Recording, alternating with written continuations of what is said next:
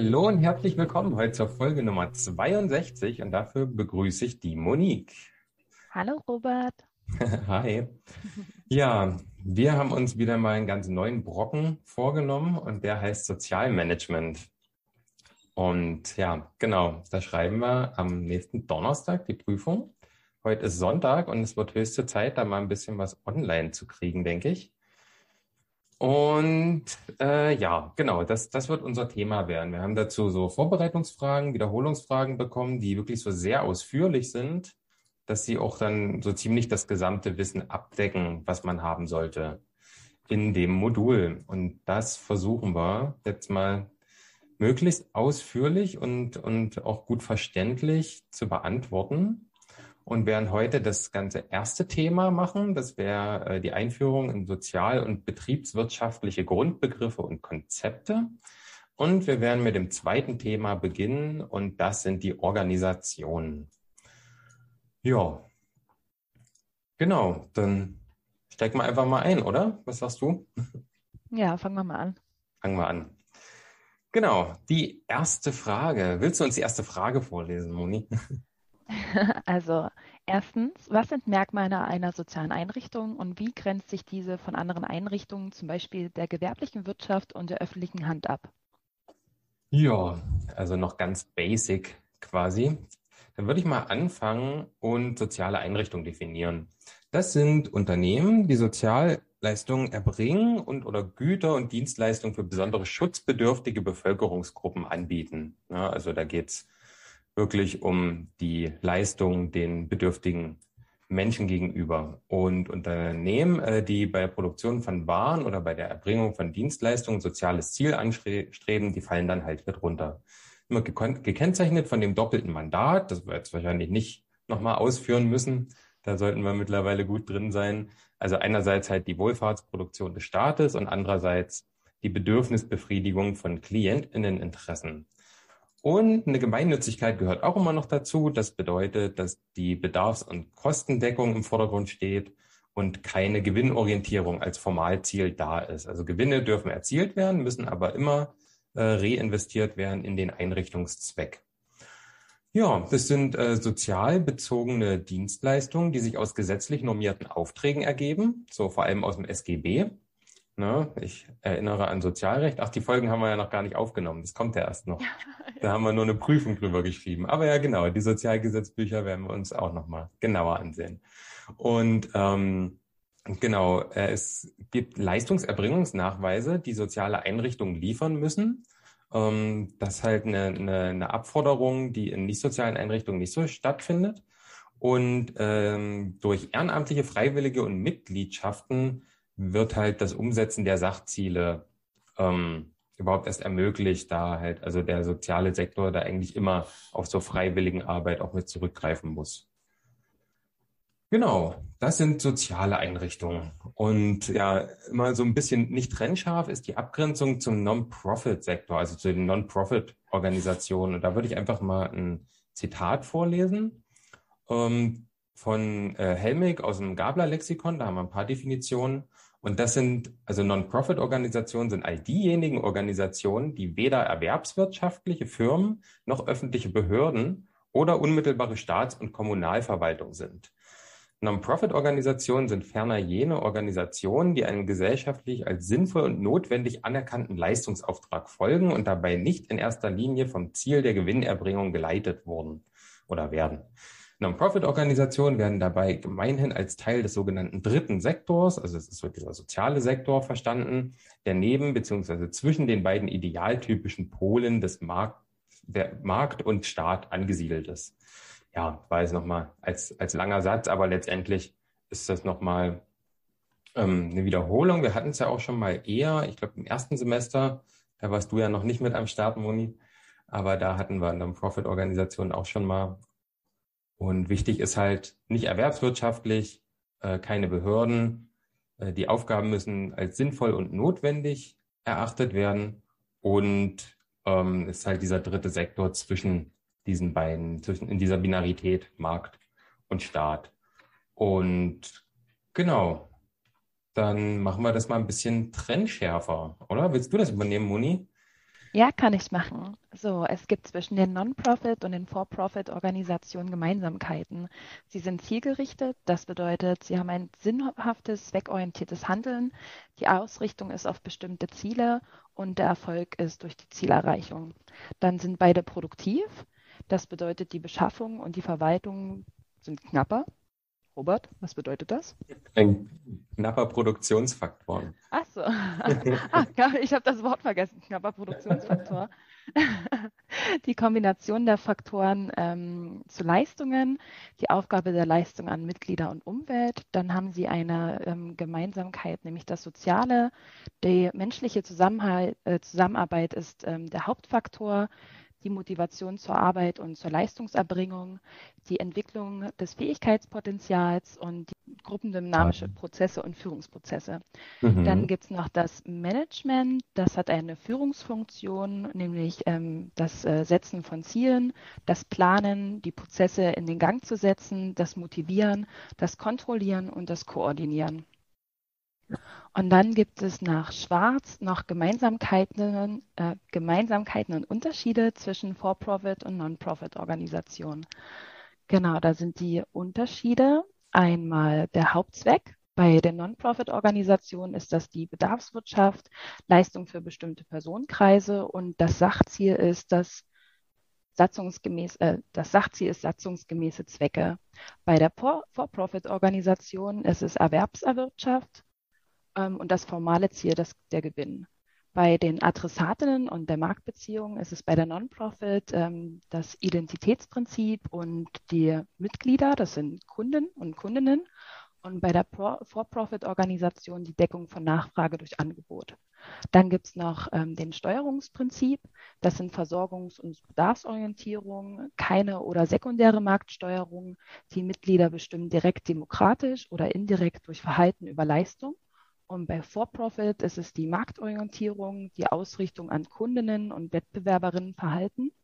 Dann gibt es noch die Güter und Dienstleistungen. Das sind die Kollektivgüter, hauptsächlich, hauptsächlich Dienstleistungen und auch kostenfrei. Und bei For-Profit sind das die privaten, marktfähigen Individualgüter.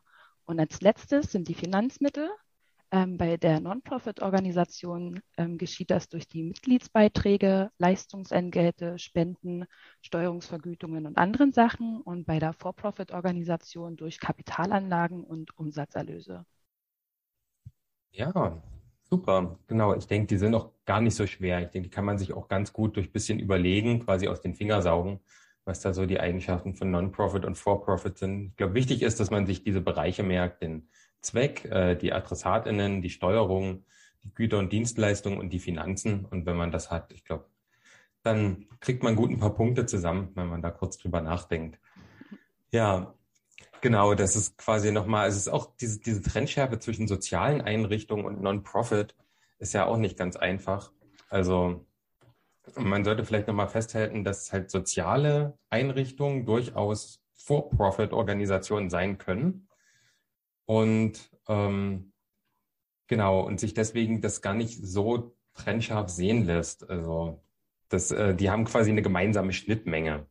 Aber bei Non-Profit geht es halt wirklich darum, dass sie kein, keine Gewinne machen dürfen, die sie nicht reinvestieren. Und bei sozialen Einrichtungen ähm, geht das aber. Und ich glaube, das ist so ziemlich der größte Unterschied. So kann man natürlich noch ein bisschen ausbauen, aber ich denke, für uns reicht das erstmal, weil wir ja doch eine ganze Menge noch vorhaben. genau, da würde ich nämlich einfach mal zu der zweiten Frage gehen. Vor welchen Herausforderungen stehen Einrichtungen der Sozialwirtschaft gegenüber ähm, und wie sieht deren Finanzierung aus? Also die Herausforderung und die Finanzierung. Dazu äh, würde ich erstmal kurz Sozialwirtschaft definieren, weil sonst macht es das ein bisschen schwierig, alles rauszustellen. Das habe ich mit dem Gabler äh, Banklexikon gemacht. Und da heißt es zur Abgrenzung, eine Verortung der, von Sozialwirtschaft findet in der Regel dahingehend statt, dass sie als dritter Sektor zwischen dem privaten Sektor des Wirtschaftens und dem öffentlichen Sektor, also Markt und Staat, angesiedelt wird. Die Sozialwirtschaft stellt hier insofern einen besonderen Bereich der ökonomischen Wertschöpfung dar, als sie primär keinen Erwerbszweck, sondern Sachziele zur Deckung eines humanen Bedarfs verfolgt. Die Gewinnerzielung spielt somit lediglich eine untergeordnete Rolle. Also es ist eigentlich nochmal ausformuliert, was wir schon bei äh, sozialen Einrichtungen auch hatten. Und jetzt halt nochmal als äh, Bereich sozusagen, als Sozialwirtschaft als Ganzes. Und die Aktivitäten der Sozialwirtschaft im Fokus der Bemühungen der Sozialwirtschaft stehen zumeist soziale, gesundheitliche und andere Probleme, welche die Wohlfahrt von Individuen und Gesellschaft, also die Formalziele der Wirtschaft, betreffen. Entsprechend bestehen die Aktivitäten der Sozialwirtschaft vor allem in der Erbringung von Humandienstleistungen, zum Beispiel Fürsorge, Gesundheits- und Pflegebereich, zunehmend aber auch in anderen Dienstleistungen, zum Beispiel Natur- und Umweltschutz. Und das sind dann die Sachziele der Sozialwirtschaft. Also die äh, Formalziele sind halt ne, dieses äh, gesundheitliche, soziale und andere Probleme zu bearbeiten. Und dann die Sachziele sind halt, was dann wirklich getan wird. Ja, und äh, was ist noch dazu zu sagen? Das wäre jetzt erstmal von der Definition her die Sozialwirtschaft. Und ähm, jetzt haben wir noch so ein paar Punkte. Also diese verstärkt marktwirtschaftliche Sicht muss da eingenommen werden. Also Sozialwirtschaft ist ja nun mal auch das, die, das Wirtschaften quasi in, in sozialen Einrichtungen. Und da muss man sich halt einfach dieser marktwirtschaftlichen Sichtweise bedienen, auch wenn man das natürlich in der Arbeit selber man äh, weniger gerne macht, weil man da ja irgendwie im Alltag der Menschen eher ist und nicht an der Finanzierung so sehr dran. Um, ähm, bei der Professionalisierung sind natürlich dann auch Managementkompetenzen gefragt. Also so eine soziale Einrichtung soll ja auch irgendwie sinnvoll strukturiert sein, damit das, nächster Punkt, alles effektiv und effizient auch äh, vonstatten gehen kann. Man hat halt immer nur begrenzte Ressourcen zum Einsatz und äh, die müssen irgendwie äh, zuerst natürlich effektiv und in zweiter Linie dann effizient irgendwie umgesetzt werden. Also da, da fällt mir jetzt schon gerade auf, also da habe ich so, so viel Gedanken zu im Thema, aber ich glaube, in, in dem Modul lassen wir mal Kritik raus, würde ich mal sagen. Also was jetzt zum Beispiel die, die Mittel angeht, die uns zur Verfügung stehen. Ähm, das machen wir dann in anderen Folgen. ja, die Akquise zusätzlicher Finanzmittel, weil oft äh, reicht die Finanzierung halt einfach nicht, vor allen Dingen von den noch nicht privaten Einrichtungen. Die Sicherung von Arbeitsplätzen und die Entwicklung von Fachkräften ist natürlich wichtig. Na, der Fachkräftemangel ähm, kommt halt auch im sozialen Bereich immer stärker zum Vorschein. Ähm, und zur Finanzierung, das war ja auch Teil der Frage, äh, von diesen Dienstleistungen hat man meistens nur die Monopolanbieter, ähm, die, also die Leistungsträger, die halt da sind und die haben halt meist sehr starke Monopolstellung. Also es ist gar nicht so divers. Und ähm, das halt bei gleichzeitigem Wettbewerb. Also man hat halt einerseits so ein Monopol, von denen die die Leistung tragen, aber die, selbst wenn es da welche gibt, sind die dann eher im Wettbewerb zueinander, als dass da irgendwie miteinander kooperiert wird, wenn es zum Beispiel Ausschreibungen gibt. Und ganz generell, wie wird die freie Wohlfahrtspflege finanziert? Also so knapp 70 Prozent sind Leistungsentgelte. Ähm, dann hat man noch so knapp 15 Prozent öffentliche Zuwendungen und ähm, ja, für den kleinen Rest sind es dann noch so kirchliche Zuwendungen, dann halt natürlich eher bei den kirchlichen Trägern und ähm, Spenden und Beiträge. Das wäre so, woraus sich die freie Wohlfahrt äh, dann letztendlich finanziert. Ja, genau. Jetzt habe ich schon wieder so viel geredet. Dann, ähm, wie fit bist du in Hybridität und Multirationalität, Moni? Das, das ist genau das Thema, wo ich immer ultra Probleme habe, muss ich sogar ehrlich gestehen. Also da, da habe ich mir, ähm, da habe ich mir eigentlich alles vom Arne, also von unserem Dozenten so gesagt oder unserem Professoren aus seinem Pressbook rausgeschrieben, weil ich es da sehr schön erklärt finde. Na, hast du Lust, dann die Frage zu übernehmen, die nächste? Kann ich machen. Da geht es ja darum, genau, die beiden Konzepte, also Multirationalität und Hybridität, ähm, genau. darzustellen. Genau, das ist drittens, erläutern Sie die beiden Konzepte der Multirationalität und Hybridität, gehen Sie dabei auf Gemeinsamkeiten und Unterschiede ein und beziehen Sie in Ihren Ausführungen gegen geeignete Beispiele. So, das Konzept der Hybridität ist der Einfluss unterschiedlicher, wechselseitig abhängiger Werte und Logiken mehrerer Sektoren. Das bedeutet zum Beispiel soziale Dienstleistungen im sozialen Markt äh, wird durch öffentliche Kostenträger finanziert. Und ähm, es ja, bezieht sich halt auf die Organisationsumwelt. Das ah, das bezieht so sich auf die. Mehr so das Außenrum bei der Hybridität. Ah, okay. Dies führt dann zu Überschneidungen. Mhm. Und Beispiele für Hybridität ist zum Beispiel die freien Träger, der Wohlfahrtsverband oder die Wohlfahrtsverbände und Gemeinwesenarbeit. Und dann gibt es noch das Konzept der Multirationalität. Das sind dauerhaft und zeitgleich mehrere Rationalitäten durch unterschiedliche Erwartungen, Interessen, Erfolgsvorstellungen und mögliche Widersprüche existieren innerhalb und außerhalb von den Organisationen. Dies führt zum Zusammenbringen dies fasst man als Motivation der Zusammenarbeit auf. Das mhm. bedeutet, also als Beispiele gibt es dann noch die Fachsprachen, die Stakeholderinteressen, die Politik und die Ökonomie. Dann gibt es natürlich noch übergreifende Merkmale. Die Ressourcen ähm, sind aus unterschiedlichen Finanzierungsquellen.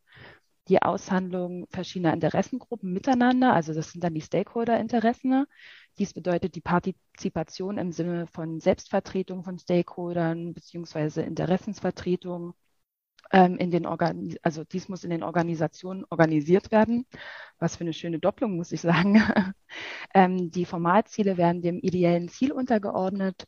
Die Organisation ist nach innen und nach außen vertreten. Das bedeutet, wofür stehen wir? Was ist unser Auftrag? Wer ist unsere Zielgruppe? Das wird dann alles so gesagt im Leitbild niedergeschrieben. Dann gibt es noch die Corporate Identity. Das ist die Veränderung des Umfelds neben der sozialen Dienstleistung. Das bedeutet, es herrscht eine ständige Veränderung und regelmäßige Veränderungen führen natürlich auch zur Anpassung. Und diese Gründe sind zum Beispiel gesetzliche Änderungen, finanzielle Veränderungen und neue Konzeptionen. Genau. Ja, also ich habe da tatsächlich auch so ein bisschen Probleme, das so trennscharf zu halten. Aber ich glaube, durch die Beispiele wird es ganz gut. Und wenn man sich nochmal so wenige Infos rausnimmt, also gerade bei der Multirationalität, so das Beispiel Fachsprachen fand ich da ganz hilfreich dass ähm, wenn ich jetzt, keine Ahnung, ich habe ein soziales Unternehmen und dann habe ich mir ja irgendwie durch meine Bildung, habe ich mir eine Fachsprache irgendwie innerhalb der sozialen Arbeit angeeignet. Aber mit der Fachsprache kann ich ja meinen KlientInnen nicht begegnen, weil die mich ja gar nicht verstehen mit meiner Fachsprache. Das heißt, ich muss halt da irgendwie, ähm, das ist halt eine andere Rationalität dann, halt eine andere Erwartung auch. Und da muss ich dann halt irgendwie drauf eingehen, dass ich da halt eine andere Sprache brauche und dass ich, wenn ich jetzt, ähm, keine Ahnung, mit dem Amt kommuniziere oder so, dass ich da auch nochmal eine andere Sprache brauche, dass ich da nochmal irgendwie andere Anreden brauche. Und das ist halt dieses innerhalb von Organisationen und auch außenrum begegnet einem das überall, diese, diese unterschiedlichen Rationalitäten. Und die sind halt alle zeitgleich da und müssen irgendwie zusammengebracht werden oder auch die verschiedenen Stakeholder-Interessen von allen, die irgendwie was mit dem Unternehmen zu tun haben oder sich das irgendwie auf die auswirkt. Und bei der Hybridität ist es eher so wirklich dieses Wechselseitige, dieses, wie es sich beeinflusst äh, zueinander. Und da haben wir hier schon die, die Gemeinwesenarbeit beispielsweise, was ich da für verschiedene, für verschiedene Sektoren drin habe. Also das ist dann eher so diese Umwelt. Ne? Ich bin mein, mein Unternehmen als System und dann haben wir die Umwelt, ähm, zum Beispiel die, die Kommunalpolitik und dann haben wir die Umwelt, irgendwelche anderen Verbände, die noch rundherum sind.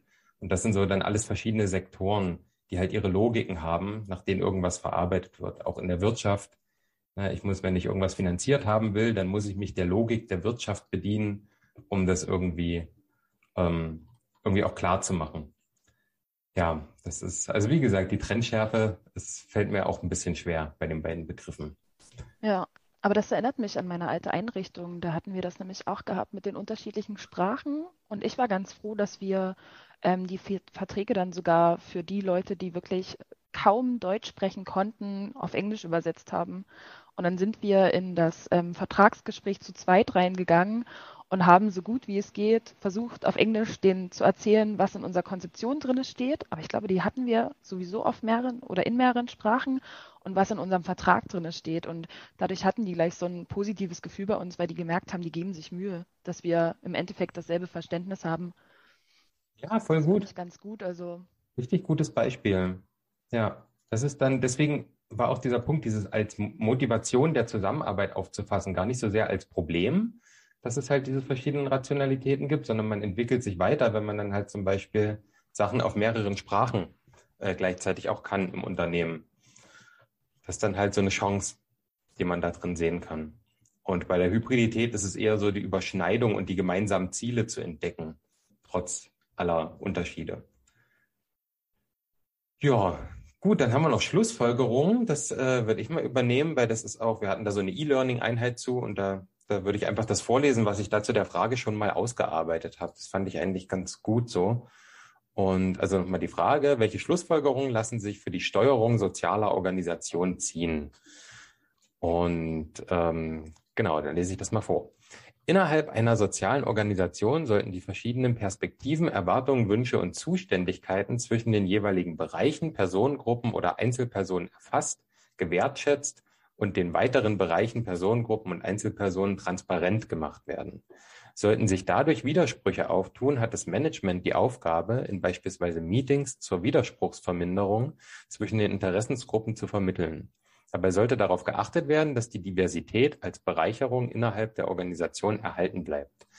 Außerdem außerhalb der Organisation müssen die wechselseitig abhängigen Logiken und Werte der Sektoren beachtet werden. Diese müssen erkannt, anerkannt und umgesetzt werden. So muss zum Beispiel mit den Geldgebenden meist in einer ökonomischen Logik kommuniziert werden. Umgekehrt sollten Impulse gesetzt werden, die es den Geldgebenden ermöglichen, die Logik und Werte des eigenen Systems so klar und einfach wie möglich zu erfassen. Eine Möglichkeit ist das Erarbeiten einer Corporate Identity. Die hatten wir ja oben schon mal definiert. Diese Steuerungsprozesse sind niemals abgeschlossen und müssen somit als ständiger Prozess bedacht und bearbeitet werden. Und das ist dann auch so diese permanente Aufgabe des Managements quasi. Und hier finde ich halt gut, einerseits halt die die Logik anderer Systeme zu begreifen und die auch irgendwie in der Kommunikation anwenden zu können, aber auch das, die eigene Logik, sich nicht immer, sich nicht immer nur an andere anpassen, sondern auch selber irgendwie nach außen so auftreten, dass andere verstehen können, was eigentlich so der, zum beispielsweise der Zweck der Einrichtung ist oder warum das jetzt alles so wichtig ist, wie wir das dann fachlich begründen. Ja, war das für dich irgendwie sinnvoll, Monique? Ich bin froh, dass du die E-Learning-Einheit ausgearbeitet hast. Das macht es wenigstens schlüssig bei der Frage. Das habe sie nämlich nicht gemacht. Ja, ich weiß gar nicht, ob ich alle gemacht habe. Weiß ich gar nicht mehr genau. Und ich glaube, eine hatte ich auch nicht gemacht. Ja, aber die, also ich fand die schon ganz gut, halt immer mal wie so kleine Hausaufgabe halt. Und dadurch. Ja, ist ja, ist ja auch im Endeffekt dann Prüfungsvorbereitung für uns. Also ja. wir müssen immer schön E-Learning-Einheiten machen. Schön mit erhobenem Zeigefinger. Mach die E-Learning-Einheit. Ja, die nächste Aufgabe ist wirklich nur stumpfes Vorlesen. Willst du, ja. soll ich? Viertens, welche unterschiedlichen Konzepte haben sich im Rahmen der Entwicklung des Sozialmanagements herausgebildet? Da gibt es einmal das Management von Non-Profit-Organisationen. Dies ist zum Beispiel von Bartelt 1999 und P. Schwarz von 1996. Dann gibt es Management in der Sozialwirtschaft, zum Beispiel von Mellick 2000 und Wendt 2002. Dann gibt es noch das Management in sozialen Organisationen. Dies ist zum Beispiel von Germann Müller aus 1993 oder von Puch und Westermeier von 1999 oder das Management sozialer Organisationen, zum Beispiel von Fröse 2005. Und als allerletztes gibt es noch das Sozialmanagement, zum Beispiel von Müller, Schöll und Priebke aus 1983, von G. Schwarz aus 1994, von Merchel aus 2000 und von Arnold aus 2020. Aber die Zahlen werden nicht so wichtig sein für die Prüfung. Ich glaube auch die Namen, ich bin mir nicht sicher. Also Namen sind immer das, was ich als letztes lerne, wenn ich sie nicht schon auf dem Schirm habe. ich denke, das lohnt ja. ja auch. Und also, na, wir haben ja beide gerade nochmal gequatscht. Uns fällt jetzt auch nicht ein, dass wir da groß mehr Informationen hatten für die Frage. Na, ja, und die Frage ist ja auch wirklich so gestellt, dass man einfach nur die nennt quasi. Einfach welche gibt es? Welche Konzepte? Ja. Ich denke, das ist auch das Einzige, was wir brauchen zu dem Thema. Ja, schätze ich auch. Einfach um das so ein bisschen zu sehen, dass wir befinden uns ja im Sozialmanagement und ja, das hat halt auch einfach noch andere Bezeichnungen und so andere, bisschen andere Schwerpunkte. Vielleicht so für, für den Diversitätsgedanken, äh, dass man auch ein bisschen begreift, dass man ja selber auch immer relativ eingeengt ist in dem, von dem je nachdem, wie der, wie der Prof das dann auch präsentiert und so. Es gibt halt immer noch viele andere Ansätze, wie man das auch machen kann. Ich glaube, dafür ist es ganz gut.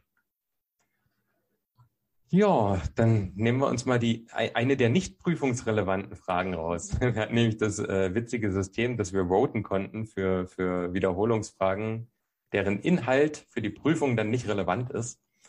Und aber da wir das ja möglichst hier vollständig haben wollen, äh, würden wir die trotzdem mal mit angehen. Ja, ich weiß nicht, soll ich einfach mal anfangen? No, kannst du machen. No. no. Also, welche betriebswirtschaftlichen Funktionsbereiche sind für das Management sozialer Einrichtungen zu berücksichtigen? Ja, auch hier nochmal der Hinweis, so im Discord ist wieder die Zusammenfassung dazu. Das macht sich ja an vielen Stellen echt besser, da selber mit reinzugucken, weil auch ein paar Grafiken dabei sind.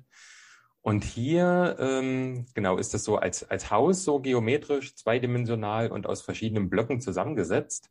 Und da haben wir einmal die sozial- und betriebswirtschaftlichen Grundlagen, die sind quasi das Fundament. Dann haben wir die Wände, das ist das Soziomarketing, das Qualitätsmanagement, das Projektmanagement und die Evo Evaluation sowie die Wirkungsmessung. Dann haben wir in der Mitte quasi das, das Innenleben, der Kern ist das Personalmanagement und, und die Personalentwicklung die Organisationstheorie und Organisationsentwicklung, die Finanzierung und das interne und externe Rechnungswesen mit dem Controlling. Und oben das Dach ist dann die Existenzgründung und Selbstständigkeit. Also das ist quasi so diese, diese ganzen Funktionsbereiche, äh, die wir dann haben in so einer sozialen Einrichtung. Ja, und dann haben wir eine zweite Teilfrage dazu. Welche Aufgabe beinhaltet das Rechnungswesen, das Personalmanagement, Soziomarketing, Projektmanagement, also alles, was ich gerade genannt habe quasi. Und ja, willst du damit einsteigen, Moni? Das kann ich machen. Also beim Rechnungswesen ist es die Finanzierung und Finanzmanagement. Dies ist zukunftsbezogen. Das bedeutet die Verwaltung von Finanzmitteln. Das Ziel ist die Zahlungsfähigkeit, die Investition und die Finanzierungsform. Dann gibt es die Finanzbuchhaltung, dies ist zeitraum- und vergangenheitsorientiert. Das bedeutet die systematische Dokumentation von Geschäftsvorfällen. Das Ziel ist die Bilanzierung von Vermögen bzw. Kapital und die Gewinn- und Verlustrechnung. Dann gibt es die Kosten- und Leistungsrechnung. Das ist gegenwarts- und zukunftsbezogene Kalkul Kalkulation. Oh, schwieriges Wort heute. Das bedeutet die Erfassung von Trieb, betriebsbezogener Einzel- und Gemeinkosten. Das Ziel ist ähm, die Selbstkosten. Dann gibt es Controlling und Planung. Das ist gegenwarts- und zukunftsbezogen. Das bedeutet die Planabweichungen, Kosten- und Gewinnsteuerung von Organ Organisationen. Und das Ziel ist die Unternehmenssteuerung. Dann kommen wir zum Punkt Personalmanagement. Und das ist die Gestaltung einer Einrichtung durch Grundsätze und Maßnahmen für die Personalakquise, Verwaltung und Entwicklung von Mitarbeiterinnen hinsichtlich wirtschaftlicher, sozialer und individueller Zielsetzung. Dann gibt es den Punkt Soziomarketing auf eine konkrete Organisation der sozialen Arbeit bzw. der Wohlfahrtspflege bezogene. Sie umfasst weit mehr als rein kommunikationspolitische Facetten und die Anwendung und Denkweise nein, die Anwendung der Denkweisen und Instrumente des Marketings in und für soziale Organisationen. Dann kommen wir zum Punkt Projektmanagement. Das ist die Steuerung von Projekten, ähm, ein zeitlich begrenztes Vorhaben und Projektteamentwicklung. Das Qualitätsmanagement, das ist die Verbesserung von Prozessen, Strukturen und Ergebnissen. Dann geht es dabei auch um die Kundenzufriedenheit und die Erhöhung der Produktivität. Dann gibt es ähm, den Abschnitt Evaluation und beziehungsweise Wirkungsmessungen. Das sind äh, Bewertungen von Aktivitäten und Ergebnissen, Lernerfolge und Bildungsbedarfe und Legitimation. Und dann gibt es noch das Entrep oh Gott, ich kann es nicht aussprechen. Wie hat es mal gesagt? Auch immer Enter. Entrepreneurship. Ich glaube, also das war richtig. Ja, ich hoffe. Also die Unternehmensführung, das sind ähm, innovative Geschäftsideen, sowohl intern auch, als auch extern. Ähm, die Unternehmensführung und die Employability. mein Englisch hat so nachgelassen. genau. Und das ich auch gar nicht sagen. Könnt ihr auch gar nicht sagen, was das bedeutet gerade. Ich habe es wirklich auch einfach nur gecopy-pastet, um ehrlich zu sein. Auch ja, weil es halt gerade nicht prüfungsrelevant ist und wir doch ziemlich ja. viel zu lernen haben. Aber der das Vollständigkeit dann, halber. Ja. Wer, wer das wissen möchte, sollte das einfach mal eine Runde googeln. Ja, ich glaube, es ist auch klar geworden, warum wir die Frage rausgewählt haben. ja, ich, ich muss auch sagen, ich bin da ganz froh drüber. Ja, das war doch jetzt äh, relativ schnell. Jetzt haben wir quasi den ersten Punkt schon abgehakt. Also die Grundbegriffe und die Konzepte. Weiß nicht, kann man da zusammenfassend nochmal was zu sagen? Weil ich finde, das ist immer so hintereinander weg. Also ich habe bei Sozialmanagement oft Probleme, das alles so immer in einen, in einen Rahmen zu setzen irgendwie. Aber So, ich würde sagen, hier ging es jetzt wirklich erstmal, was sind eigentlich so diese sozialen Einrichtungen? Wie ist das mit dem For-Profit, Non-Profit? Auch mit der Abgrenzung, das ist auch generell sehr wichtig, auch um alles weitere gut äh, zu verstehen. Die Finanzierung, dass das halt auch na, die, die durch Leistungsentgelte rein, das einfach längst nicht zureicht, sondern da auch immer noch viel unternommen werden muss und dass da Verschiedenes für getan werden muss. Hybridität, Multirationalität als zwei wirklich ähm, ähm, primäre Ansätze, die wir verstehen können, müssen. Sollten. Sollten. ähm, ja, genau. Und natürlich trotzdem es nicht prüfungsrelevant ist, aber natürlich sind die äh, Funktionsbereiche ähm, ist natürlich von diese betriebswirtschaftlichen sind natürlich auch sehr wichtig und was die auch so machen, zumindest mal kurz, dass man sich so vorstellen kann, wie ist das eigentlich aufgebaut und was gibt's da alles in diesen Organisationen. Ich finde das ja. auch ganz gut mal zu wissen, so, weil ich finde, mhm. ähm, wenn du, also wenn du nicht gerade affin bist für das Thema und dich von alleine beliest, weißt du ja rein theoretisch gar nicht, was da alles dahinter steckt. Deswegen finde ich ganz cool, dass wir dort äh, als allererstes dieses Thema durchgegangen sind mit unserem Professor, um da mal ja, ein Bild davon zu bekommen, was das eigentlich ist und was das bedeutet und was dahinter steckt. Ich glaube, das ähm, unterschätzt man immer ziemlich. Ja, da bin ich auch wirklich froh. Das hattet ihr nun leider auch nicht als Quereinsteigerin, aber im ersten Semester hatten wir ja auch ähm, das, die Sozialpolitik. Und da äh, haben wir auch viele Grundlagen schon gehabt. Da haben wir uns auch so die, die Marktwirtschaft angesehen, Leistungsdreieck und sowas.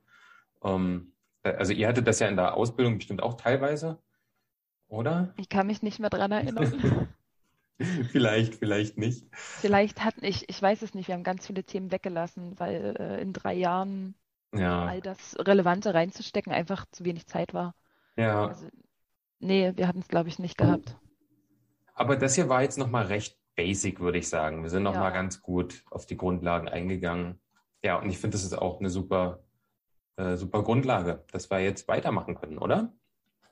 Auf zu den Organisationen. ja, Willst du, soll ich? Das kann ich machen. Also zum Thema Organisation ist die erste Frage, was ist eine Organisation und welche Eigenschaften besitzen Organisationen? Robert und Johannes haben in der Soziologie-Folge schon mal über die Definition gesprochen, aber mir können sie ja trotzdem nochmal aufzählen. Also Organisationen sind freiwillige Zusammenschlüsse von Personen mit gemeinsamen Zielen oder Zwecken. Ähm, sie besitzen Aufbau und Struktur. Die Aufgaben werden definiert es existieren Regeln, Normen und Werte. Die Wechselwirkung zwischen der Organisation existiert, zum Beispiel Kooperation. Die gesellschaftlich etablierte Organisation mit gesellschaftlicher Bedeutung bzw. Bedarfe oder nur für die Mitglieder. Es ähm, sind die gesetzlichen Grundlagen einer Organisation zu beachten, das ist sehr wichtig. Und ähm, genauso wie die Ko Koordination und innere Ordnung eines Systems. Dann gibt es zum Beispiel den Aufbau und Struktur. Das ist ein, der Hat-Zustand. Also habe ich das noch richtig in Erinnerung, dass es der Hat-Zustand ist? So, so, so merkwortmäßig, also auf so Merkwort. ist und zielgerichtet, so als drei wichtige Punkte. Ja, das bedeutet, ein soziales System, das auf einem Markt oder in einer Gesellschaft ein Eigenleben hat, ist dann gleich ein Ist. Und das soziale Gebilde, die dauerhaft ein Ziel verfolgen und eine formale Struktur aufweisen, ist dann gleich zielgerichtet. Also da ist auf jeden Fall hat, ist und zielgerichtet wichtig.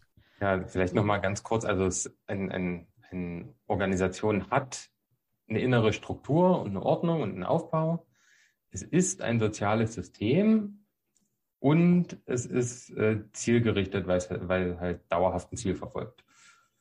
Ja, so ganz genau. grob. Dann ähm, gibt es noch die Eigenschaften, das äh, sind die Funktionen das bedeutet die Überlebenssicherung, die Ordnung des Zusammenlebens, die Ermöglichung von Kooperation, die Arbeitsteilung und komplexe Problemlösung. Die Organisationsidentität entsteht durch die Grenzziehung zur Umwelt nach außen beziehungsweise durch innere Sinngebung und Zwecksetzung. Die Menschen haben verschiedene Zugehörigkeiten beziehungsweise Mitgliedschaften. Die Menschen in einer Organisation ko koordinieren sich in der Organisation und die Organisation koordiniert, koordiniert die Menschen. Stimmt, den Satz hatte ich letztens auch geschrieben und fand den ganz witzig, weil das so ein, so ein wechselseitiges Ding ist, die bedingen sich äh, gegenseitig. Erinnert mich ähm, so ganz ähm. stark an die Sozialisation, so, weil es ist ja, ja auch sowas, ne? Im Endeffekt schon. Ähm, die Menschen passen sich in der Organisation über die Rollen und Regeln an und die Menschen passen sich über Zweckrationalität und Formalisierung an.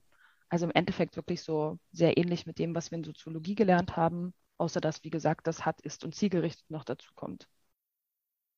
Ja, genau, voll gut. Also das ist nochmal ein anderer Blick auch als die Soziologie da drauf. Ne? Das ist ja viel ökonomischer. Ähm, aber klar, ich denke, das ist äh, auch relativ simpel.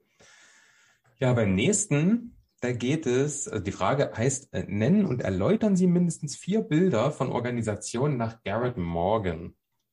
Und das sind äh, acht Stück, die er da hat. Und er hat so, also es sind so Metaphern, um Organisationen auszudrücken. Und genau, da habe ich jetzt auch mal gar nichts weiter geschrieben, weil hier finde ich es, glaube ich, spannend, dass wir einfach das versuchen so zu interpretieren. Ich habe mal ein bisschen reingelesen und das ist wirklich, man kann sich das selber herleiten, wenn man die, wenn man die Begriffe kennt, denke ich. Und sind auch so kleine Bildchen dazu gemalt. Ähm, ja, also kann ja mal das erste machen, zum Beispiel als Maschine, also die Organisation als Maschine. Na, da hat man, ich glaube, mit einem, also ich würde mit einem Strukturfunktionalismus rangehen von Talcott Parsons.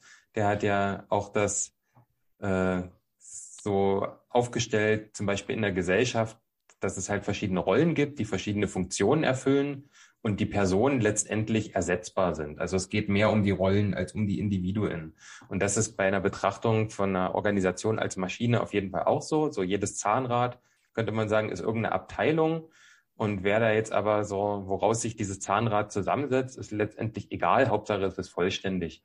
Und äh, wenn die alle gut ineinander greifen ähm, und alle sich auch in den gleichen Geschwindigkeiten drehen und sowas, sich alle gegenseitig berücksichtigen, dann läuft auch die Maschine und es kommt ein guter Output raus. So würde ich das quasi mir die Maschine herleiten. Hast du dir schon eins rausgesucht, Monique? Du bist auch Ja, ich, hab, ich, ich, ich, blätter nebenbei im Pressbook rum und äh, zum Thema, dass Organisationen ähm, Organismen sind, finde ich das sehr schön erklärt. Ähm, da steht nämlich, Organisationen können zweitens auch Organismen bzw. lebende Systeme als lebende Systeme angesehen werden. Damit ist gemeint, dass wie im menschlichen Körper bzw. anderen komplexen Organismen die einzelnen Organe und Zellen koordiniert miteinander zusammenarbeiten. Also im Endeffekt ist jeder in der Organisation wichtig. Nicht jede Zelle hat die gleiche Aufgabe, sondern es gibt ganz unterschiedliche Aufgaben, die von Spezialisten in einem, einem arbeitsteilig organisierten, wechselseitig vernetzten System miteinander umgesetzt werden. Ja, das finde ich eigentlich echt schön erklärt zum Thema Organismus. Nicht so verschieden zur Maschine, ne? Nur, dass es hm. so, so sehr ähnlich wie Maschine, nur noch so ein bisschen mehr Eigenleben wahrscheinlich, ne? Ja, und man kann sich das auch ganz gut vorstellen im Endeffekt, so weil man weiß ja, wie der menschliche Organismus funktioniert und dass man eben alles, was im menschlichen Organismus ist, benötigt. Dass es wichtig ist, dass sie unterschiedliche Aufgaben haben und mhm. dass, wenn ein Organismus wegfallen würde, das ganze System gar nicht mehr funktionieren würde. Also jedenfalls nicht so wie davor. Ja, ja, voll gut. Dann würde ich mal noch eins machen. Äh, das ist ja gut, wenn du das Pressbook gerade dazu offen hast, dann probiere ich einfach mal das, äh, das, was probiere ich denn mal? Einfach hier, genau, äh, Instrument der Unterdrückung wäre das, hier. Er hat nur als Info, er hat nicht alles reingeschrieben. er hat nur noch das Gefängnis und, und? Kultur beschrieben. Kultur hat er noch. Das Gefängnis, das psychische Gefängnis? Genau. Und okay, dann versuche ich mal das. Das psychische Gefängnis könnte sein, dass man na, so, eine, so eine Organisation ist ja auch ein Rahmen und, und, äh, und bietet auch Grenzen, denke ich mir. Und wie ich mich zu verhalten habe, also was auch so an, an Verhalten von mir erwartet ist und was so für eine Kultur gelebt wird, das schränkt mich ja schon sehr ein in meinem Denken. Und ähm, deswegen ist so dieses, dieses Bild als Gefängnis quasi der, der Rahmen, auch die, die Weisung, die Anordnung, ähm, auch vielleicht der, der Ziel, das Ziel von einer Organisation, das gibt schon sehr, sehr viel vor. Und äh, das äh, blendet quasi viele Sachen aus, mit, also die ich da quasi so auf, auf psychischer Ebene mit denken oder mit reinbringen könnte, die aber gar nicht relevant oder auch gar nicht erwünscht sind vielleicht. Und äh, das, weil man da halt so begrenzt wird und sich dem ja auch irgendwie unterwerfen muss, diesem Leitbild beispielsweise, könnte ich mir vorstellen, dass man das auch äh, gerade in, in Organisationen, bei denen es jetzt nicht so Spaß macht, da zu arbeiten, ähm, wovon es ja genug gibt, die halt trotzdem irgendwie ähm, geleistet werden müssen, äh, könnte ich mir vorstellen, dass man das da so als psychisches Gefängnis ansehen könnte. Ja, kommt das so in etwa hin? Du hast das Buch vor dir. Das, äh, das kommt auf jeden Fall hin. Also hier geht es dann auch nochmal äh, darum, dass es auch so organisationale Ziele gibt, mit denen sich einige Mitglieder nicht identifizieren können. Hm. Und aus dem Grund äh, kann eine Organisation möglicherweise auch etwas erdrückend wirken. Also wenn du dich wirklich, wie gesagt, mhm. mit gewissen Sachen einfach, einfach äh, nicht identif identifizieren kannst. Ich glaube, das psychische Gefängnis kann man echt weit interpretieren. Ja, ja, voll gut. Aber ich glaube, das war jetzt schon sehr ähnlich zu dem, was ich gesagt habe. Auch ja denke, man kann sich das, das ist auch sowas, wenn man die Wörter kann und sich vielleicht die Bilder ins Gedächtnis ruft, kann man das auch irgendwie erklären. Dann kann man das eigentlich ganz gut herleiten. Willst du noch das, das vierte machen? Die Kultur? Wenn du willst, was halt im Buch steht. Sei denn, du willst es aus dem Kopf versuchen. Was hatten wir noch gehabt bei, ich muss mal ganz, oh, jetzt habe ich den Tab geschlossen. Ah, wir haben noch Gehirn, hätten wir noch, oder politische, als politisches System, als System der Veränderung und des Flusses. das, ist, das ist schön. und als Instrument Na, der Unterdrückung. Na, beim, beim Gehirn kann ich mir eigentlich genau das gleiche wie beim Organismus vorstellen, muss ich ehrlich sagen, weil im Gehirn gibt es ja auch verschiedene Bereiche, die für verschiedene ähm, Aufgaben zuständig sind. So, du hast ja im Gehirn den Bereich, der Emotionen ausdrückt, äh, der irgendwie Ängste auslöst oder der, der ich habe keine äh, Medizin studiert, merke ich gerade. Und ähm, deswegen kann ich mir auch vorstellen, dass es darum geht, dass diese verschiedenen Bereiche verschiedene Aufgaben haben. Und wenn ein mhm. Bereich, wie gesagt, wegfallen würde, würde das ganze System nicht mehr so richtig funktionieren. Also ich glaube, Organismus und Gehirn haben eigentlich im Endeffekt fast ähnliche Definitionen. Ja, habe ich mir auch gerade gedacht. Ich könnte mir vorstellen, wenn ich hier die Bildchen dazu sehe, also einmal dieses gemalte Gehirn und dann diesen, diesen Baum beim, mhm. beim Organismus. Also der Baum, der, der verändert sich auch einfach, ohne dass jemand was tut. Der, der wächst halt einfach und bildet auch da, wo es nötig ist, vielleicht auch mal noch eine Wurzel und so, wo dann halt so improvisorisch was noch mit entsteht. Wenn zum Beispiel wenig Wasser ist, dann werden halt die äh, längere oder mehr Wurzeln gebildet. So machen das Pflanzen quasi. Und beim Gehirn, das ist ja quasi so fertig, wie es da ist. Vielleicht ist da, ja, vielleicht ist da eher das Bild, das ist, wir haben auch die Grenzen, also die Grenzen des Machbaren sind quasi das Gehirn. Was außerhalb davon liegt, ist halt nicht in unserer Gewalt, sondern das ah, ist halt alles, was wir haben. Kann auf jeden Fall auch noch sein es da ganz schön Grenzen aufzeigt. Also wäre jetzt so, so eine Interpretation, die man da noch vielleicht mit reinbringen könnte. Ja. Genau, das waren jetzt vier Stück. Es gibt noch vier weitere. Ähm, also die findet man auch. Ich habe hier auch äh, in der Zusammenfassung ist auch ein Link, das ist zwar auf Englisch. The Eight Metaphors of Organization von Ribbon. kann man einen Google-Übersetzer reinhauen. Ja, ja, ich denke, wenn da nicht zu viele Fachbegriffe drin sind, obwohl der auch mittlerweile echt gut und präzise ist, ne? Das ist schon krass. Ich wollte gerade sagen, die haben den sehr gut weiterentwickelt.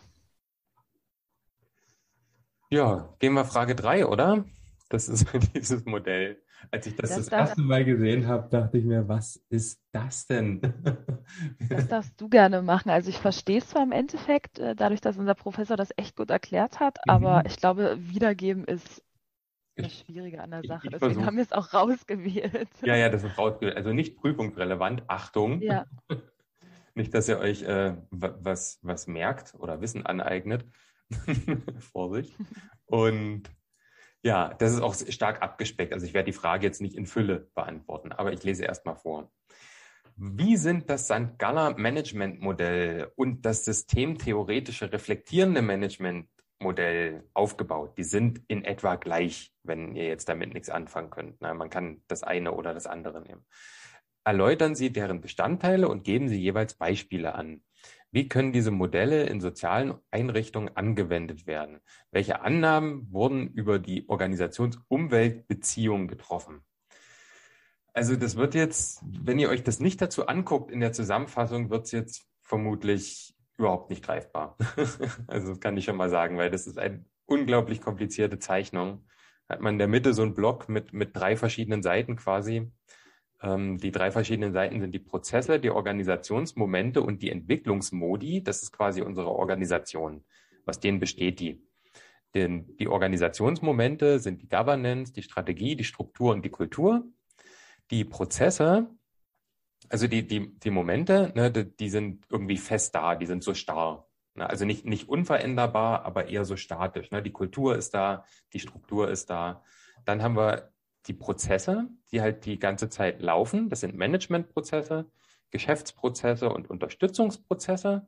Die sind quasi die ganze Zeit so fluide und in Bewegung. Und wo es hingeht, ist dann so, äh, sind die Entwicklungsmodi, die Erneuerung und die Optimierung ne, durch durch Management, dann durch äh, Evaluation. Und da kommen wir auch in späteren Fragen noch dazu, äh, wie man da Organisation, Entwicklung betreiben kann. Die erste Blase rundherum um die Organisation sind die Ressourcen, Norm, Werte, Anliegen und Interessen. Also die, die Interaktionsthemen. Das ist dann, geht schon in Richtung Stakeholder dann. Da sitzen auch so, also auf dieser, auf der Linie dieser Blase sitzen quasi auch die ganzen Stakeholder. Stakeholder hatten wir bis jetzt noch nicht. Kommt auch in einer späteren Frage noch genauer, aber erstmal kurz, das sind halt alle die, die halt irgendwie Interesse haben oder irgendwie damit zu tun haben mit dem Unternehmen. Und das wären dann beispielsweise Kapitalgebende, Kundinnen, Mitarbeitende, Medien, der Staat, Lieferantinnen, Konkurrentinnen. Da ist, äh, kann man quasi auch massiv viel Bereiche mit einbeziehen. Und da rundherum gibt es dann vier weitere Umweltsphären. Das ist dann das, was quasi wirklich aus systemischer Sicht, jetzt Luhmannsche Systemsicht, sind wir halt das System und alles andere ist die Umwelt, auch wenn es für sich auch alles Systeme sind. Aber aus unserer Systemsicht ist es Umwelt und nicht System. Und das wären äh, die wichtigsten Sphären, die uns betreffen, sind die Wirtschaft, die Technologie, die Natur und die Gesellschaft. Und ja, genau, man kann das jetzt noch ein bisschen komplizierter betreiben, indem man da noch sowas wie Protestbewegungen mit reinführt und die Stakeholder in intern und extern teilt und so. Das würde ich jetzt einfach mal lassen und hoffe, das ist einigermaßen klar geworden. Und äh, zu den Ebenen, ähm, genau, also die Ebenen waren nochmal das in der Mitte. Ne? Das ist wirklich, das stellt die Organisation als solches dar mit diesen, mit diesen drei, ähm, drei Ebenen Prozessen, Ordnungsmomenten, Entwicklungsmodi. Und äh, genau diese Systemgrenzen zur Umwelt, ja, was ich gesagt habe, diese systemische Sicht, sind halt dann diese sozialen, personalen Systeme in Interaktionsthemen über Werte, Ressourcen, Ansprüche, Interessen der Stakeholder und äh, funktional differenzierte Gesellschaft als ein Raum. Na, das ist dann dieses Wirtschaft, Technologie und so. Und das Verbindungselement beziehungsweise die Kopplung zwischen Organisation und Umwelt ist die Kommunikation. Das ist auch nach Luhmann auf jeden Fall, weil Kommunikation ist das, womit Systeme miteinander interagieren. Und da sind dann die Hybridität und die Multirationalität auch wieder wichtig. Wie kommunizieren wir miteinander innerhalb des Systems und nach außen? Und genau diese gesellschaftlichen Teilbereiche und daraus kann man auf jeden Fall eine Erkenntnis ziehen. Die Sozialwirtschaft ist kein autonomes gesellschaftliches Funktionssystem, sondern es gibt Mehrfachzugehörigkeiten.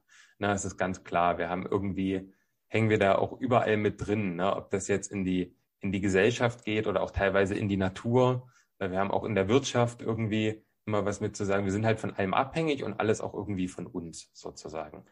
Und das würde ich jetzt mal so ganz grob, würde ich es damit mal belassen. Und erstmal dich fragen, Monique, hast du das jetzt irgendwie begreifen können, wie ich das versucht habe?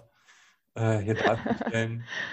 Ich glaube, wenn man das Bild nicht vor sich hat, ist es sehr kompliziert, aber mit dem Bild Ja. an sich ist es dann, wird es dann schlüssig. Es geht, Also ne? man muss sich da echt äh, die Grafik dazu angucken, um das erfassen zu können. Ja. Ja, genau. Aber eh nicht prüfungsrelevant, ne? Aber auch, also wir hatten es ganz oft, das Modell, ne? Das ist wirklich, es stellt es Ja. wirklich gut dar. Es ist halt so, so ein sehr umfassendes Modell. Obwohl wir haben noch irgendwo eine Frage, wo wir uns, glaube ich, ein Management- Managementmodell aussuchen können. Und da könnte man das auch nehmen. Also wenn man Lust drauf hat. Ah, Aber ich okay. glaube, ich glaube, das haben alle bei uns verneint, weil das eben so kompakt ist. Also es ist wirklich ein sehr komplexes Modell. Ja. Ja, gut. Ähm, willst du die nächste übernehmen? Ja, also kommen wir mal zum Thema Leitbilder. Wie sind diese aufgebaut bzw. strukturiert?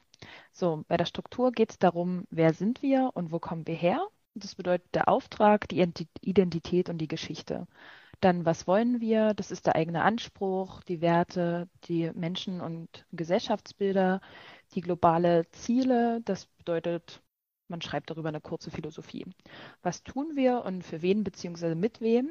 Das sind ähm, pauschale Aussagen zu Leistungen bzw. Angeboten, Angebote, ähm, Adressatinnen, Zielgruppen und Nutzerinnen. Wo arbeiten wir? Das bedeutet das lokale, nationale und globale politische und soziale Umfeld.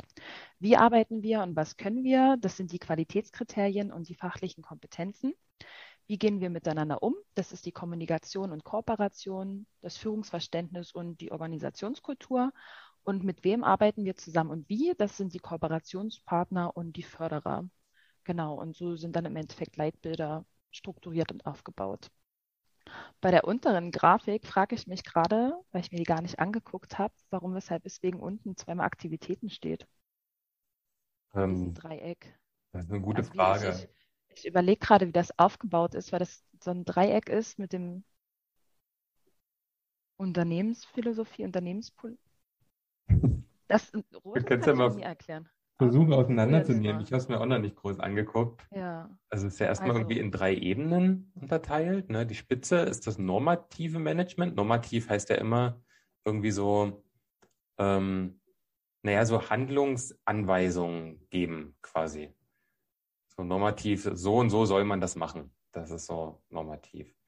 In der Mitte strategisch, also so, so Plan und so und unten operatives Management. Deswegen Aktivitäten. Das steht wahrscheinlich einfach mhm. nur zweimal da, weil das Feld so groß ist. Das könnte sein. Also ja, bedeutet das, durch die Unternehmensphilosophie und Unternehmenspolitik wird das Leitbild gebildet mhm. auf der normativen Management-Ebene.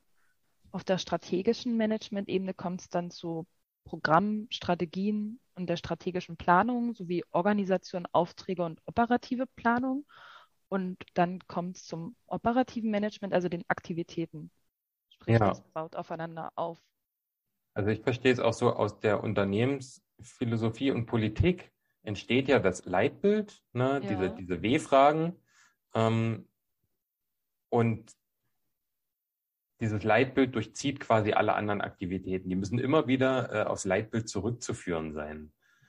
Das ist das Wichtige. Ne? Alle Programme, alle Aufträge, alle Planungen müssen immer wieder mit dem Leitbild in Einklang stehen.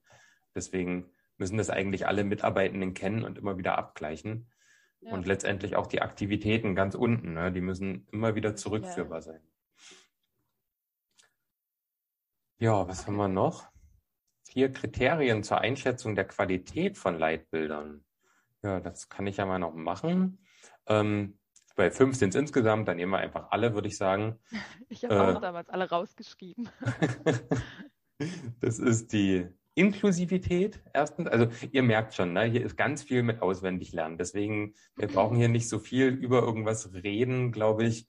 Es ist alles relativ klar. Es ist halt nur diese W-Fragen zum Beispiel. Ne? Die muss man halt einfach dann auswendig lernen. Und dann ist das auch ganz klar und gut anzuwenden, denke ich die Inklusivität als ein Qualitätskriterium von Leitbildern äh, kann ein Leitbild gleichermaßen von den MitarbeiterInnen, AdressatInnen, KooperationspartnerInnen und weiteren Anspruchsgruppen mitgetragen werden? Das ist die Frage, die wir uns da stellen.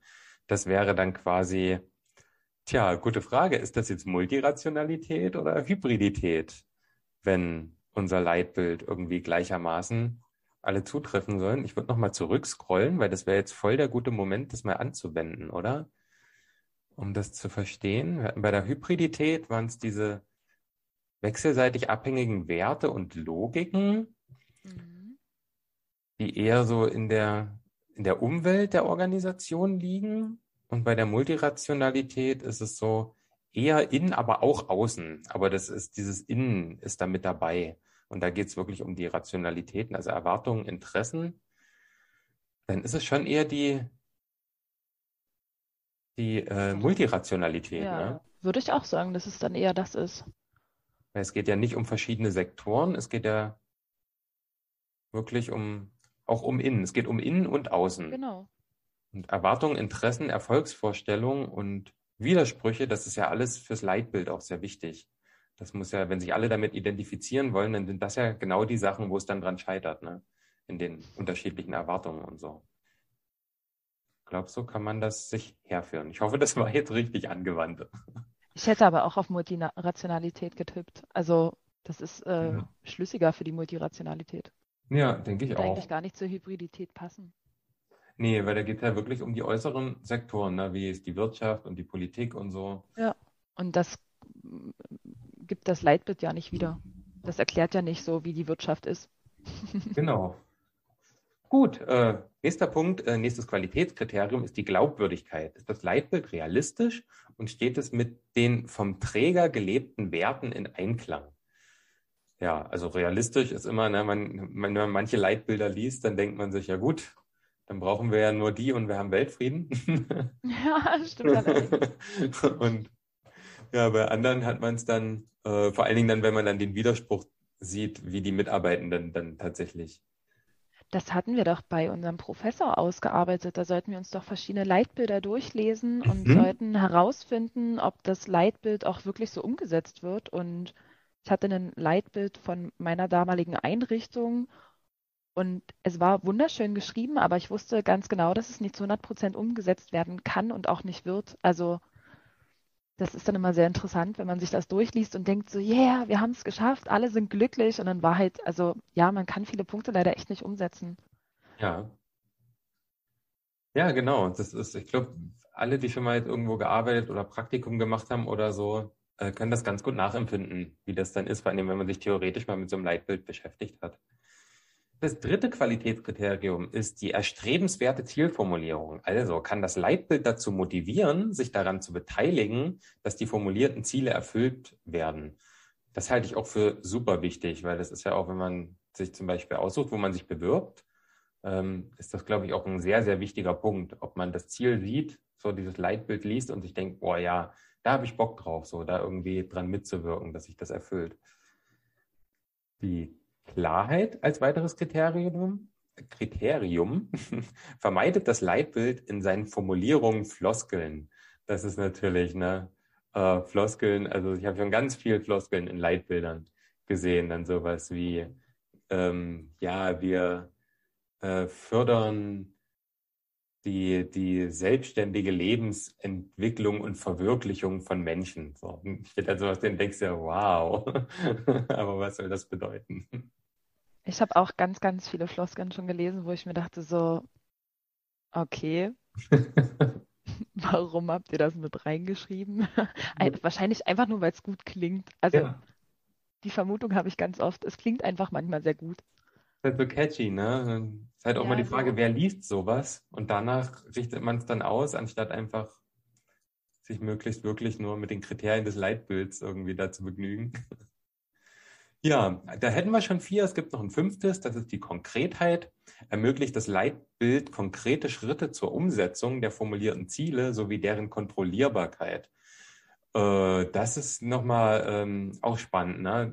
weil wir uns ja mit dieser Grafik erklärt haben, dass man alles auf das Leitbild zurückführen muss. Ist das überhaupt möglich? Also wenn da zum Beispiel so Floskeln drinstehen wie wir ermöglichen irgendwie allen selbstbestimmtes Leben, ja, das kann man halt immer irgendwie äh, auslegen, aber so ein paar richtige Punkte, wo man jetzt sagen kann, okay, hier Haken dran, Haken dran, Haken dran, das entspricht unserem Leitbild oder ist das alles so sehr schwammig und kann man das überhaupt, kann man das überhaupt kontrollieren? So, ne, wer, kann, kann man nicht immer wieder ein Argument finden, nee, machen wir ja doch so richtig. Das ist so diese, diese, hängt, glaube ich, viel mit der Klarheit auch zusammen, diese Konkretheit dass es auch wirklich klar formuliert ist, weil ohne klare Formulierung kann man sich ja nicht konkret an was halten, denke ich mir. Ja. Aber weißt du, woran ich noch denken muss wegen den Floskeln? Ich habe manchmal mhm. auch die Vermutung, ähm, dass das die Leute aus, aus Wettbewerbsgründen auch reinschreiben. Die versuchen, also jeder, ähm, jeder Träger versucht sich ja positiv darzustellen und positiver darzustellen als der andere Träger, weil wir diesen Fachkräftemangel haben in unserem Job. Mhm. Und ich denke, dadurch kommt das dann auch zustande, also weil das eben so catchy ist. Ja. Dass versuchen dadurch die Leute, so gesagt, äh, davon zu überzeugen, dass sie der Träger sind, wo man anfangen sollte zu arbeiten. Ja, das kann auf jeden Fall gut sein. Also sicherlich mit ein Grund. Ich denke, da gibt es eine Menge Gründe, das so zu formulieren. Ich denke, es ist auch wichtig, äh, also wenn man sich auch anerkennen lässt, so zum Beispiel als, als gemeinnütziges Unternehmen, na, dann muss man das ja auch einreichen, sowas. Und dann schreibt man das natürlich so, dass man möglichst die Leute davon überzeugt, dass man da mit Heiligenschein arbeitet, sozusagen. ja, das war jetzt, hatten wir uns so ein bisschen als Ziel gesetzt, ne? Dass wir bis zu der Frage kommen. Und ich denke, mehr in einer Folge wäre auch ein bisschen zu krass, oder? Ja, wir quatschen auch schon seit einer Stunde, glaube ich. Ja. Ja, ja, das geht immer ganz schnell. Ja, nö, ich denke, wie gesagt, viel, war tatsächlich viel vorgelesen, ne? So, so ein bisschen drüber geredet, wo was unklar war. Ja, es sind nicht die spannendsten Folgen, sagen wir mal so. Das Modul ist zwar interessant und spannend, aber. Man müsste sich jetzt halt wirklich sehr viel Zeit nehmen für die einzelnen Punkte. Dann könnte man das auch nochmal ein bisschen interessanter machen, aber ich glaube, so abgespeckt ist es gerade auch einfach zweckdienlicher und passt ja, auch für die besser. Prüfung. Für die Prüfung schon. Ja, weil jetzt so neben, neben der Ausarbeitung von dem, was wirklich prüfungsrelevant ist, jetzt noch sehr umfassend da was zu, zu machen, würde jetzt auch einfach unseren Zeitrahmen sprengen. Da bräuchten wir auch unseren Professor, der könnte das, glaube ich, am besten erklären. Also müssten wir den zu einer Folge einladen. Das kann er ja vielleicht mal machen. Mal gucken. Das ist ja auch sehr podcast-affin. Ja, ich, ich glaube, der hätte da auch voll Bock drauf. Also der liebt ja das, was er macht, einfach sehr. Ja. Von daher, ich kann mir das gut vorstellen. Das stimmt schon, das kann man mal überlegen. Ja, aber so für heute, für jetzt, sind wir quasi erstmal durch. Ne? Wir haben Thema 1 und die Hälfte ungefähr von Thema 2. Achso, es sind insgesamt sechs Themen, wobei fünf und sechs sehr wenig sind und vier auch nicht so viel. Aber zwei und drei. Weil wir da die Fragen rausgewählt hatten. Ich glaube, bei fünf und sechs. Ja, ja, ja, ja, auf jeden Fall. Zwei und drei sind die größeren Brocken. Und deswegen jetzt zwei fertig machen würde einfach viel zu lange dauern. Ja, nee, aber cool. Da, dann warst du jetzt quasi das erste Mal bei einer richtig inhaltlichen Folge dabei. ich habe schon alles gelernt jetzt. Ja, wie, wie, wie geht's dir damit? Wie war es für dich jetzt? Nach gestern Abend ist es, es ist sehr interessant. Stimmt, du bist glaub, ja quasi noch verkatert. Genau, ich glaube, wäre ich nicht verkatert, wäre es nochmal anders. ja, aber mit dem Kater ist es schon sehr interessant, die ganze Zeit auf dem Monitor zu starren. aber hast dich auf jeden Fall gut geschlagen, würde ich behaupten. Ja, ich habe heute was erfolgreich abgeschlossen. Ja, der Sonntag war nicht umsonst. ja, genau. Hast du noch was? Willst du noch was loswerden? Es wird sehr viel zum Lernen sein bis Donnerstag.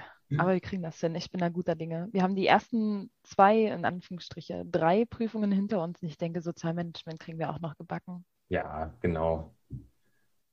Und wir haben ja sehr humane Professoren und Dozenten. Also Jedenfalls habe ich das Gefühl, dass die wirklich unfassbar human sind bei der Fragenstellung auch. Ja, also nicht, dass unbedingt, na, man muss es, man muss es schon auch drauf haben, aber es geht nicht darum, hier irgendwie wortwörtlich was abzuliefern. Das halt auf keinen Fall. Es geht halt darum, dass wir es anwenden können. Und das ist ja gerade beim Management auch das Wichtige. Was interessiert mich Management-Theorie, wenn ich es nicht anwende? Ne? Ja, ich weiß, was ich damit mache letztendlich wenn man später in den Bereich gehen möchte, sollte man es auf jeden Fall verstehen. ja, dann auf jeden Fall. Sonst richtig doof in der Arbeit. Aber auch so finde ich es cool, auch einfach für das Verständnis, ne, was auch einfach, man attribuiert dann meist, wenn was nicht läuft oder so, attribuiert man das meist auf irgendwelche Dinge, auf einen selber oder so ganz einfach auf irgendwelche Sachen, weil man diese Komplexität gar nicht so richtig fassen kann. Was ja, dazu das gehört. Und ich glaube, in der nächsten Folge wird das dann auch klarer werden, wenn wir uns dann auch mit der Organisation und Prozessstruktur und sowas beschäftigen. Da geht es dann richtig ab. Das war jetzt alles noch mehr oder weniger Vorgeplänkel heute. meine eine Arbeitskollegin hat auch mal gemeint, es ist eigentlich wirklich wichtig, auch mal ein Praktikum im Managementbereich zu machen, einfach aus mhm. dem Grund, weil man dann desto mehr versteht, was da auch noch dahinter steckt. So als Mitarbeiter denkst du immer so, ja, warum läuft denn das nicht oder warum kann es nicht so funktionieren? Und wenn du da mal so einen Einblick bekommst, verstehst du eben auch so, ah, okay, dafür gibt es eben auch Gründe, ja. warum etwas nicht so umgesetzt werden kann, wie man sich es gerne wünscht. Und ist schon auf jeden Fall interessant. Ja, auf jeden Fall. Gut, dann machen wir die Klappe zu heute, oder? ja. Dann hoffe ich, das hat euch äh, was gebracht. Ihr konntet ein bisschen was mitnehmen. Um, ja, vielleicht habt ihr euch auch ein bisschen die Zeit mit uns vertrieben, wobei bei dem Thema wahrscheinlich mehr zweckorientiert. ja, aber sonst, äh, ja, euch noch einen entspannten Tag und bis zum nächsten Mal. Ciao. Tschüss. Ja, gibt es in dem Laden hier, gibt es da Leute, die mit dem ganzen Arbeitspille-Palle äh, besser Bescheid wissen als ich? Ja, gut, womöglich. Aber äh, Fachwissen engt ja auch ungeheuer ein. Muss man ja auch mal sehen. Ja, so, so Fachleute sind wie so Locher. Simpel, präzise, im Büro unentbehrlich. Äh, aber es muss eben auch jemanden geben, der sie runterdrückt. Also im, im, im Sinne von, äh, ähm,